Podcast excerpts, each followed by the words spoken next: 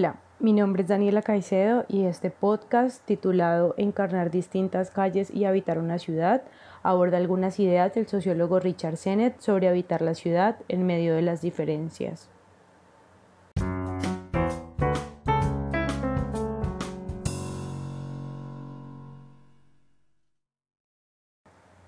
Parte 1. El conocimiento encarnado, según Sennett, es una característica del urbanita competente. Este personaje tiene conciencia de su contexto en tanto puede conectar qué hacer y qué hacen los otros cuando tiene un pensamiento o una sensación. Esto le es útil para ajustarse a los códigos de una vida pública que puede ser implícita para quienes no tienen esa conciencia. Esto es explícito cuando se recurre a las experiencias de la calle encarnada con niños en un barrio de Medellín, que son capaces de leer qué hacer y qué no hacer según las señales de los lugares por los que caminan. En suma, el urbanita competente se sabe mover en la calle, en cierta calle, y es capaz de gestionar a su favor lo que ocurre inesperadamente en esa cotidianidad.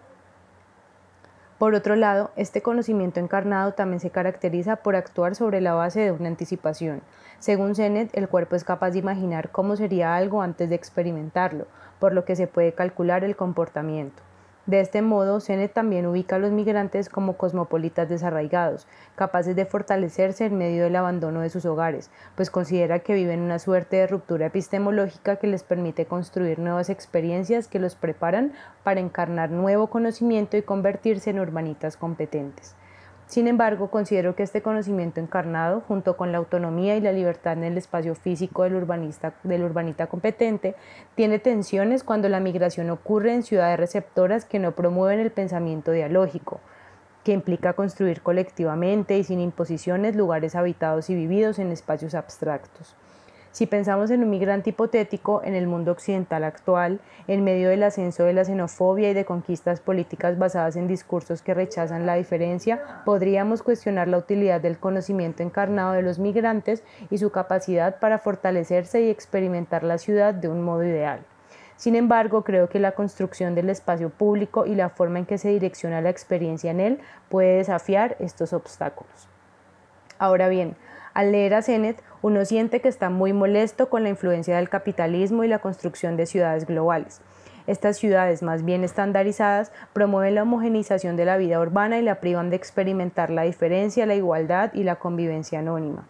Sennett está evidentemente molesto con la idea de que los urbanitas, a través del diseño, pueden aportar a la mitigación de la desigualdad social, pues considera que esa no es necesariamente su función.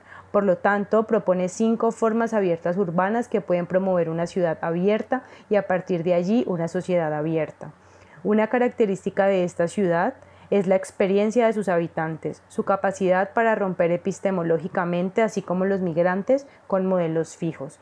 Son habitantes que con el tiempo y la experiencia, al desarrollar diferentes habilidades de estar en la ciudad, multiplican los modelos sobre cómo habitarla. Tienen un espíritu abierto pero bajo control, en donde sus partes no pueden sustituirse por otras.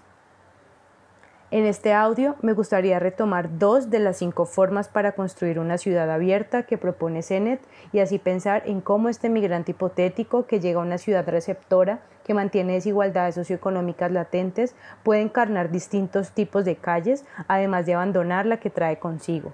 Considero que una ciudad desigual, gentrificada, con suburbios y guetos, presenta experiencias muy distintas para sus habitantes y construye distintos tipos de urbanitas competentes, que serán capaces de construir espacios habitados y vividos que no necesariamente han sido pensados para las diferencias que en sí ya encarnan.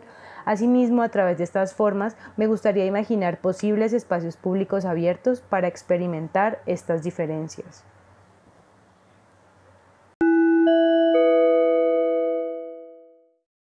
Parte 2. En primer lugar, lo que Zenet denomina sincronicidad con respecto al centro de la ciudad resulta muy revelador para pensar en la experiencia del mencionado migrante hipotético. Zenet describe cómo se crean las multitudes en las plazas y cómo las multitudes se forman controladamente en el estadio o teatro. Por lo tanto, el bazar tradicional de los centros urbanos de antaño son considerados espacios sincrónicos por la multiplicidad de eventos que allí ocurren, si bien considera que son un desafío para el diseño urbano porque requieren una suerte de coordinación, sí deberían ofrecer un aire de improvisación. Por lo tanto, considero que ese espacio es un centro de aprendizaje para el migrante. Tiene la posibilidad de salir de la zona de la ciudad en la que vive para asistir a un espacio que le ofrece opciones diversas, que le permite observar y aprender de manera más sensible su forma de habitar la ciudad porque el anonimato es más bien compartido. Va a poder pasar desapercibido su asombro, va a poder camuflarse y poco a poco va a comprender las tensiones que allí ocurren, fortaleciendo su saber de la calle.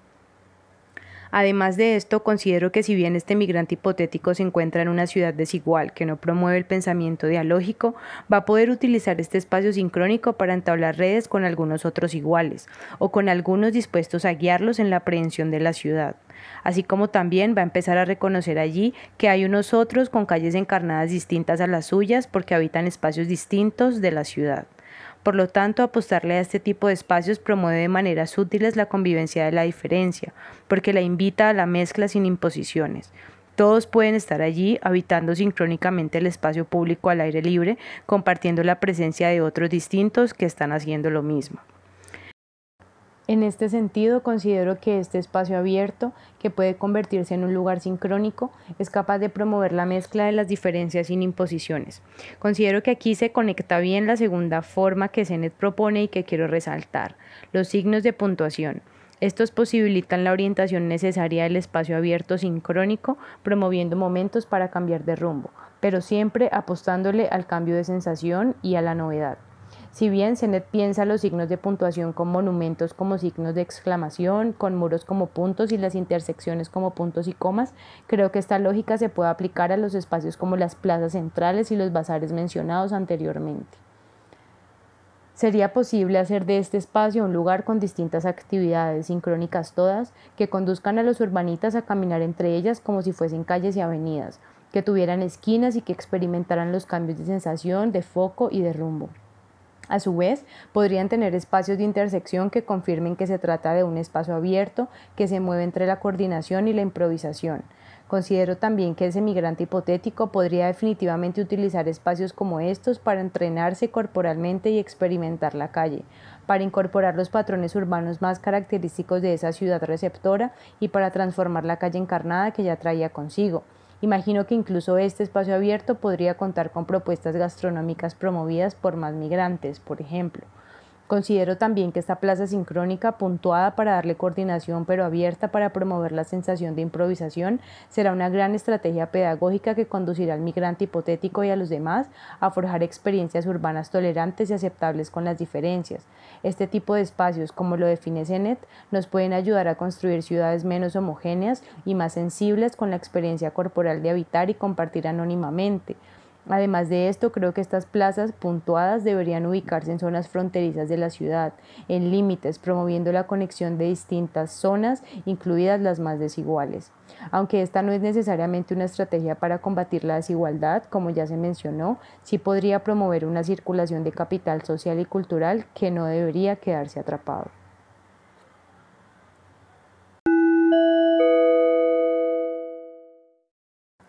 Parte 3. Finalmente, considero que estas dos formas nos permiten ubicar al migrante hipotético en su lectura de la ciudad y su orientación en ella. Por un lado, un espacio sincrónico como una plaza le ofrecerá diversidad de experiencias que le van a entrenar para ser un urbanita competente, pero por otro lado le ayudará a establecer pautas y a reflexionar sobre la diversidad de calles encarnadas que habitan al mismo tiempo ese lugar. Ahora bien, esta experiencia no solo será así para este migrante, también lo será para quienes vivan en las zonas más desconectadas de la ciudad y que solo han encarnado una única forma de habitar el espacio público. Considero que más allá de la propuesta de CENET de un urbanita competente muy específico, pienso que las ciudades más desiguales tienen la posibilidad de cultivar diversos urbanitas competentes capaces de romper con los modelos fijos constantemente al encontrarse. Por último, no quisiera ignorar que esta propuesta de CENET me resultó muy elocuente por su capacidad para evidenciar de manera sencilla que el anonimato en el espacio público no nos debería privar de experimentar la ciudad con calidez y gozo, pero a su vez por mostrarnos que la lógica homogénea de la ciudad global conecta hacia el exterior, pero desconecta hacia el interior, por lo que desafía a los urbanitas contemporáneos y los alienta a sembrar pequeñas semillas en los espacios urbanos capaces de crecer de manera coordinada, pero sin dejar de lado la sensación de improvisación.